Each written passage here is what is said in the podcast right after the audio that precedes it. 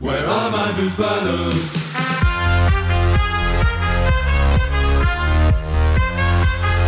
Bonjour et bienvenue dans Des molles et Débats spécialement pour ce week-end de doublon, 17e journée de top 14, également première journée du Tour à destination. On a beaucoup de choses à vous dire. On va parler de tout, sauf du 15 de France, parce que vous savez, cet après-midi contre l'Italie à 16h et que vous pouvez retrouver la troisième mi-temps en direct sur Twitch et sur Rugbyrama pour euh, débriefer euh, toute cette rencontre des Bleus. Pour parler donc de tout le reste, on va retrouver avec moi Jérémy Fada. Bonjour Jérémy. Salut Baptiste, salut tout le monde. Et on retrouve Nicolas Zanardi. Salut Nicolas. Salut tout le monde, bonjour. Allez, on va commencer par parler du top 14. Et il y avait un match très très important ce week-end dans le bas de tableau. Et c'est l'enseignement, donc, c'est que c'est Perpignan qui réalise le gros coup du week-end, Nicolas, en s'imposant à Brive, qui lui cru avant la rencontre.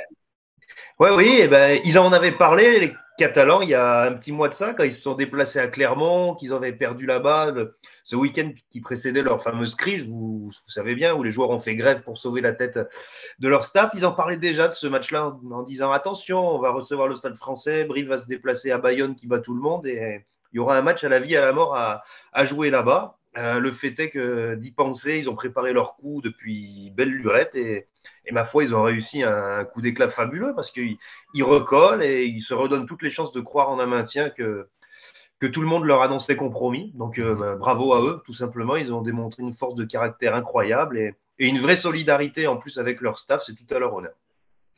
De côté inverse, Jérémy, le, le souffle est vraiment retombé autour de l'arrivée de Patrice Croyazo. Ça y est, l'effet miracle, euh, c'est déjà arrêté. Ouais, après, je, je, pense que ça veut surtout dire que cette bataille du maintien, en tout cas peut-être pour la 13e place, elle aura certainement lieu euh, jusqu'au bout parce que ce qui s'est passé ces deux dernières semaines avec Perpignan, c'est ce qui s'était passé juste avant avec Brive. Euh, c'est-à-dire que c'est Brive qui avait 7 ou 8 points de retard à un moment et qui était remonté, qui a repris mmh. euh, une énorme marge sur Perpignan et la marge désormais elle est, elle est, effacée. Comme quoi, quand même, dans ce, dans ce top 14, dans ce rugby, les dynamiques, ça peut aller très vite. Je rejoins complètement Nicolas sur le déclic hein, qu'il y a eu au moment où les joueurs se sont mouillés euh, pour sauver le staff. Euh, et je pense que Patrick Arletas, pour lui, il n'y a pas de plus grande victoire que d'avoir l'adhésion de, son groupe. Il s'est recréé un truc. Donc, quelque part, euh, peut-être que les dirigeants catalans ont réussi, sans le vouloir, l'électrochoc en, en menaçant. Inconsciemment, être C'est les nouveaux électrochocs. Regarde l'entraîneur. et franchement, c'est tout aussi bien. Euh, Après, du, côté briviste, comment vous dire, euh, il, ne fallait pas non plus euh, complètement s'emballer. Je pense qu'en interne, tout le monde s'emballait pas. C'est pas parce qu'il y a eu trois victoires d'affilée, dont une assez rayonnante à, Lyon. Il y avait aussi le, derby gagné contre Clermont, mais tout le monde quand même en Corrèze était conscient qu'il fallait batailler jusqu'au bout. Ça prouve quand même que cette équipe n'a aucune marge. Et le, le match d'hier contre Perpignan le, le, prouve encore une fois parce que Brive a pris 9 points d'avance, a ensuite pris 8 points d'avance en deuxième mi-temps et n'a jamais été à l'abri et se fait, euh, se fait trucider comme ça à cinq minutes de la fin. Vous savez, quand on, quand on bataille et quand on est euh, sur le fil, on le reste généralement jusqu'au bout. ce qui est bien pour ce match-là, c'est qu'il augure d'un barrage de, entre le top 14 et la Pro D2 qui va être passionnant parce qu'on se souvient que l'an dernier, Perpignan a été promis relativement tôt à la 13e place, a pu préparer ce match en conséquence et là, tout le monde va batailler jusqu'au bout. Euh, pour éviter d'être le dernier, pour éviter la 13e place, etc., va y laisser des forces et les équipes de Pro D2, eh ben, elles, peuvent, elles peuvent avoir les dents qui rayent le parquet d'autant plus, beaucoup plus en tout cas que l'an dernier. Voilà. de nouveau un quoi à jouer. D'ailleurs, Baptiste, il est à noter, quand on parle de la 13e place, que l'équipe qui commençait à être un peu menacée, c'était Pau. Oui, voilà, j'allais y venir justement. C'est quand même un énorme coup hier hein, en, en, engrangeant 5 points contre le Racing parce que n'oublions pas que Pau, le week-end prochain, va à l'USAP à Perpignan. Donc ça aurait pu, euh, ça aurait pu valoir très cher. Je peux vous assurer qu'à mon avis, les Béarnais, ils respirent beaucoup mieux euh, ce dimanche euh, que hier à la même. Mais il faut pas qu'ils respirent trop parce que ça court oui, ça va pas revenir vite. Voilà, ça, ça, va très très vite en bas. Mais néanmoins, comme vous le disiez, c'est vraiment la bonne opération pour Pau aussi parce que les deux concurrents derrière s'affrontaient et que derrière ça s'est resserré. Au final, aujourd'hui, Brive et Perpignan ont 26 points tous les deux et donc ça permet à, à Pau d'avoir cette marge aujourd'hui de 6 points d'avance sur la 13e place. Et donc Alors, je te rejoins, mais on se souvient quand ils ont gagné à La Rochelle, tout le monde les voyait, c'est bon, maintenu. Finger in the nose, comme on dit, et ils ont recommencé à se faire peur. C'est une équipe qui, dont il faut surtout pas qu'elle soit dans le confort, j'ai l'impression. Donc, euh, ben, ils vont être attendus au tournant les prochaines journées parce qu'il faudrait pas que leur avance fonde une nouvelle fois comme neige au soleil. Et puis alors, Baptiste, pour terminer sur ce, sujet de Pau Racing, euh, moi je ne sais pas ce qui me marque le plus. Est-ce que c'est euh, Pau qui se relance ou est-ce que c'est l'irrégularité assez incroyable de la grande majorité de, ces équipes de top 14 partout. le Racing qui avait quand même un joli coup à faire pour venir conforter une troisième place qui s'écroule voilà, au, stade du hameau. Euh, à part, dans une moindre mesure, Toulouse en haut du championnat, franchement, les, équipes dans l'ensemble font preuve d'une inconstance. La Rochelle, typiquement. la Rochelle, c'est étonnant. Jamais ces dernières années, on a vu un top 14 à ce point-là où, toutes les équipes, franchement, peuvent gagner absolument partout et, toutes peuvent s'incliner à domicile contre à peu près n'importe qui. Et je crois que ce week-end, ça en a été encore un très bel exemple. Exactement. D'autant plus les fameux week-ends de doublon. On va, pas, en rajouter, mais bon, la, la Rochelle avec Antonio et Aldrit, c'est pas la pas la même équipe. C'est pas le même pack, c'est pas Peut-être qu'elle aurait battu. Hein. Euh, en effet, donc il y a eu des, surprises ce week-end, comme on le disait. Donc, on a parlé de Perpignan évidemment, La Rochelle aussi, donc qui s'incline 16 à 20 à domicile contre Lyon. Il y a aussi eu le match de hier soir entre Montpellier et Toulon, où Toulon s'est imposé à Montpellier 18 à, à 20. Donc voilà pour un premier week-end de vrai doublon. Euh, trois surprises, trois, trois victoires à, l'extérieur. Donc euh, ce week-end, on va on va passer à vos coups, messieurs. On va rester sur le top 14 pour l'instant parce qu'on va parler de on va parler de l'ASM Clermont-Auvergne qui s'est imposé hier après-midi, Nicolas, avec ton coup de cœur pour Yohan ouais. Tout à fait. Alors, bon, la facilité aurait été de mettre en avant PC Liato, hein, auteur d'un triplé euh, d'un an après sa, dernière titularisation. Tout le monde l'a vu, on va pas revenir dessus, c'est un phénomène. Mais euh, moi, j'ai envie de, mettre en exergue Johan Bérégaray. Pourquoi? Parce que bah parce qu'il incarne, pour le coup, des vraies valeurs de, de, de joueurs de club. Euh, je, je m'explique, dans n'importe quel club de, de, série, de Fédéral 3 ou que sais-je, on a souvent des situations où on dit euh, à un joueur, bon allez, écoute, on est à poil, il faut que tu fasses l'effort, euh, euh, t'es blessé, mais il faut que tu tiennes le plus longtemps possible parce qu'on n'a personne. C'est exactement ce qui s'est passé à Clermont, mmh. qui était démuni au poste de talonneur, où il restait plus que le jeune Benjamin Boudou, qui est plein de qualités, mais qui était peut-être pas assez expérimenté pour débuter un match aussi important. Donc le deal qu'a passé Christophe Heroes avec Garay, sachant qu'il avait ses douleurs aux adducteurs, c'est écoute, euh, tiens le plus longtemps possible en première mi-temps, il faut que tu me fasses l'entame et après le jeune pourra rentrer. Il a tenu 35 minutes de bon niveau. En plus, c'est euh, franchement l'altruisme du bonhomme, la capacité à, oublier son corps, oublier sa douleur pour l'intérêt de l'équipe. Je crois que c'est le genre de choses que notre sport euh, mérite de, de, mettre un petit peu en avant en ce moment. Voilà. Voilà, donc pour vraiment un joueur dans, dans l'ombre hier du côté du Michelin, mais qui, voilà, à sa manière, a eu un, rôle très très important dans le succès des, des Jaunards quand même, parce qu'on rappelle, ils étaient, ils étaient menés en, première période par, par les Castrés. L'affaire était quand même mal embarquée. Ils s'imposent finalement avec le bonus, et clairement toi 41-26, tu l'as dit en partie, grâce à un, un triplé d'Iato qui revient très en forme, qu'on a vu jouer des pénalités rapidement. Oui, on bah, il, il s'est démultiplié de partout. Après, le match bascule à la 66e, mais très honnêtement, j'ai trouvé quand même une ASM qui a maîtrisé son sujet, qui aurait pu marquer dès, la 30e seconde ou, peu ou prou, qui aurait pu marquer aussi dès l'entame de la deuxième mi-temps, qui a quand même posé son empreinte. Les Castrés se sont accrochés avec leurs valeurs, mais on les sentait quand même malgré tout dominés.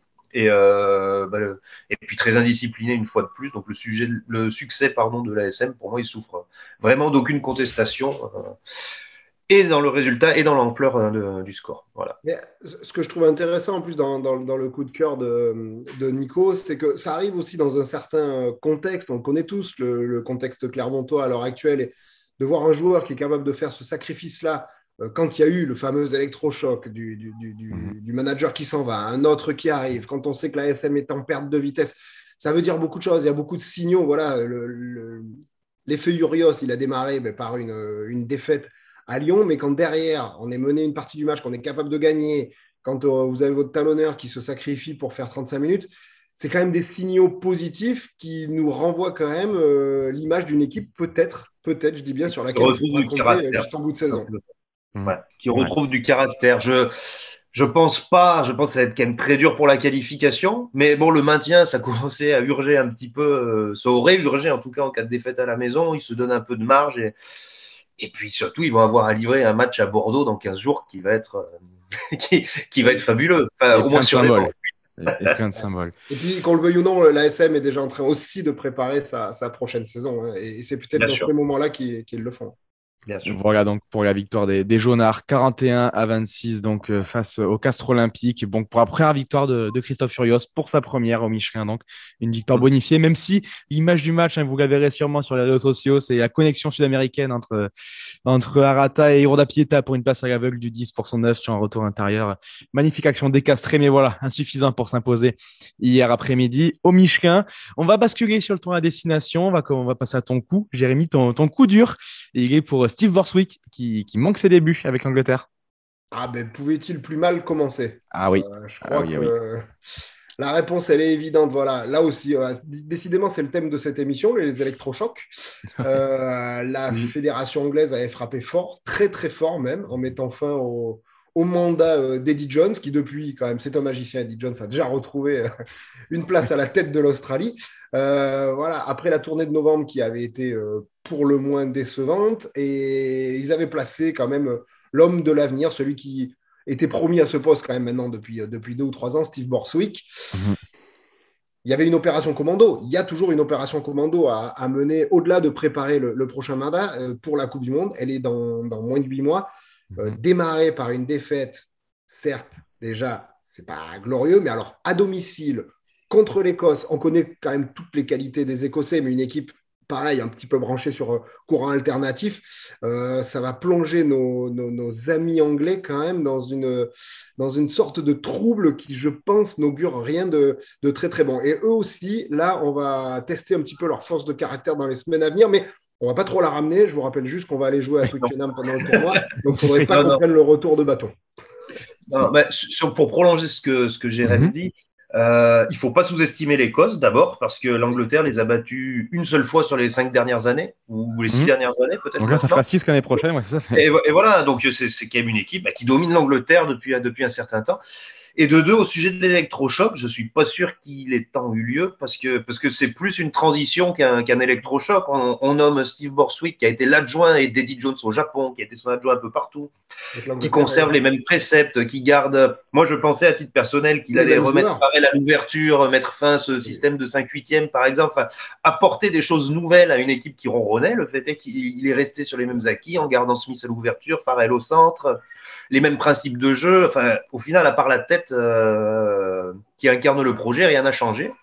Et ben, je suis pas sûr du coup que les Anglais aient fait, fait, le meilleur choix, mais comme a dit Jérémy, restons prudents, on va pas la ramener.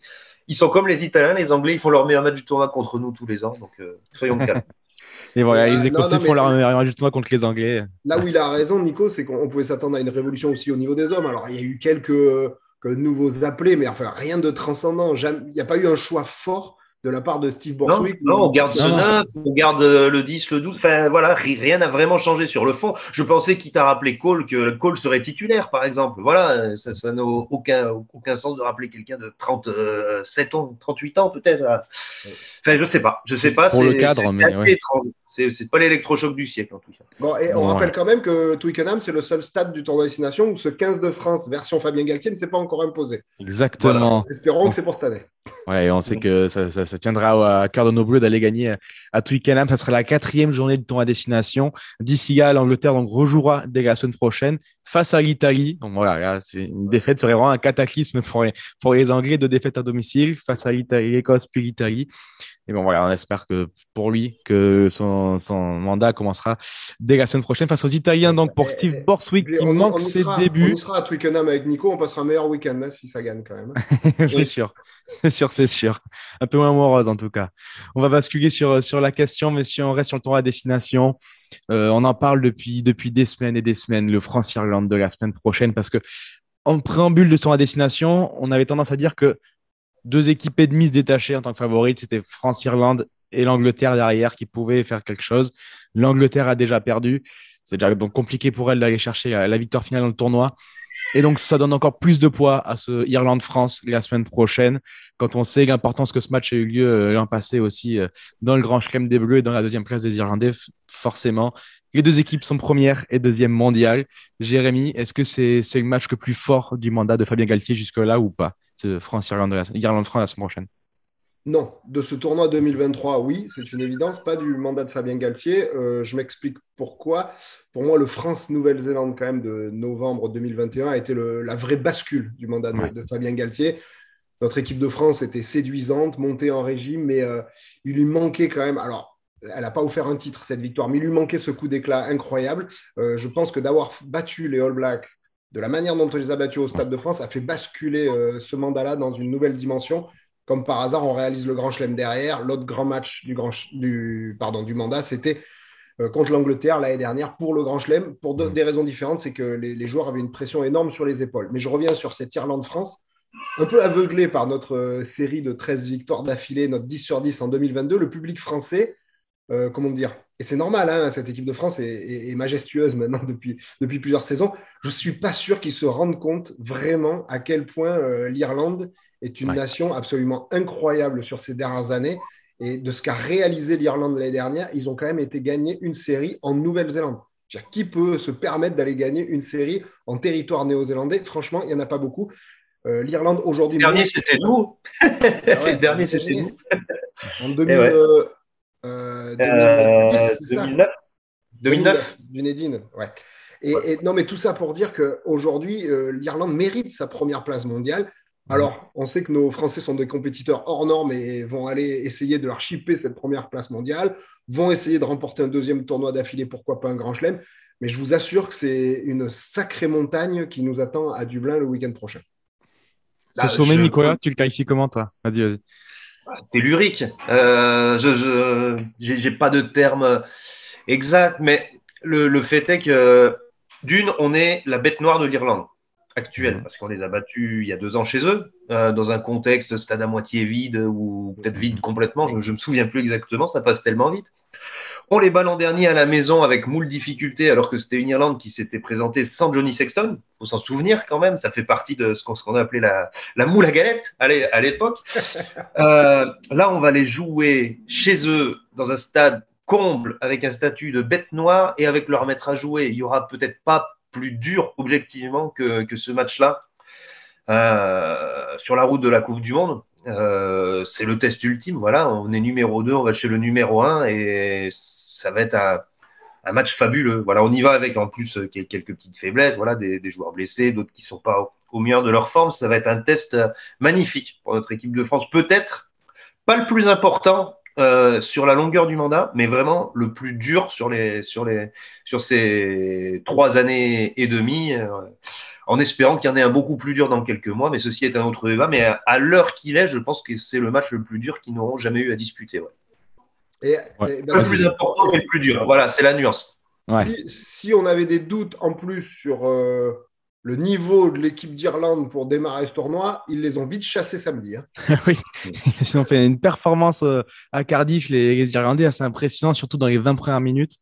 C'était mmh. à, nuancer parce que le niveau des Gallois m'a paru quand même très faible, très très faible. Je J'ai pas retrouvé. Enfin, si, on a retrouvé l'équipe de l'an dernier, mais je pensais avec l'arrivée de Gatland retrouver les préceptes d'avant, une défense qui monte très vite, des joueurs très agressifs. Et le fait est qu'ils se sont fait rouler dessus pendant les 20 premières minutes et c'était très décevant. Donc, euh, alors le niveau de l'Irlande, on le sait, est exceptionnel, mais je trouve qu'ils n'ont pas eu à forcer leur niveau pour, mhm. euh, pour battre le Pays de Galles. Après, il y a deux, trois incertitudes. Je ne sais pas si leur demi-mêlée Gibson Park sera là, si Furlong sera remis de sa douleur au mollet. C'est tout de même bon à prendre pour nous. Voilà, c'est ces petites informations, d'ores et déjà. Et puis c'est marrant, juste pour l'anecdote, le petit clin d'œil, c'est le match dans le match. Euh, c'est vrai que la France est actuellement la bête noire de l'Irlande, mais la France est à moitié composée de Toulousains, l'Irlande est à, allez, presque 100% composée du Leinster, et le Leinster est la bête noire euh, des Toulousains. Donc il y a, un petit match dans le match qui sera assez sympa à, observer euh, à la Viva Stadium.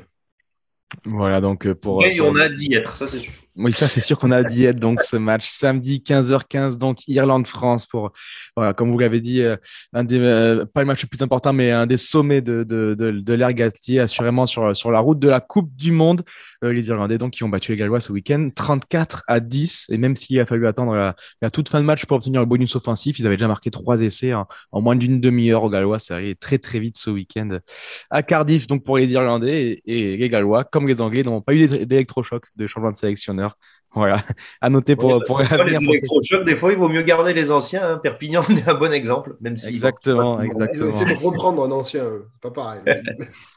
Merci beaucoup, messieurs, pour, pour, d'avoir fait cette émission avec moi. Merci à vous pour votre fidélité derrière vos écrans. On vous souhaite à tous un très très bon dimanche rugby avec forcément ce Italie-France à 16h. On sera tous devant notre télévision et certains d'entre nous seront même au stade pour les plus vénards. Donc voilà. Bon dimanche à tous. Au revoir. Ciao. Au revoir, Baptiste.